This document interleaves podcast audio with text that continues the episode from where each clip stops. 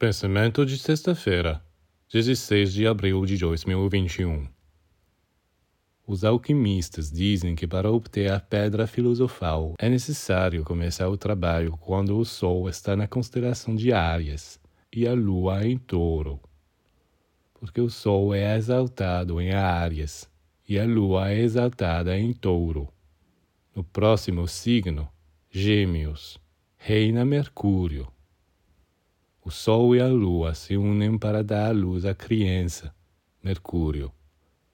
O símbolo de Mercúrio é formado pelo disco do Sol e pelo crescente da Lua, e para mostrar sua união, há o sinal mais, que é o sinal de adição. O símbolo de Mercúrio nada mais é do que a união do Sol e da Lua. O Sol e a Lua dão à luz a criança, Mercúrio, a pedra filosofal. Mas a pedra filosofal que os alquimistas buscavam era, na realidade, um símbolo de sublimação, da transformação de um homem que se torna luminoso, imortal e livre.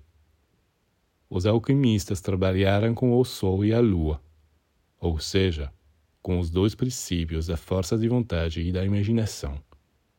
E graças a este trabalho dos dois princípios, eles conseguiram se transformar e se tornar como o Sol e a Lua ou seja, radiantes e puros.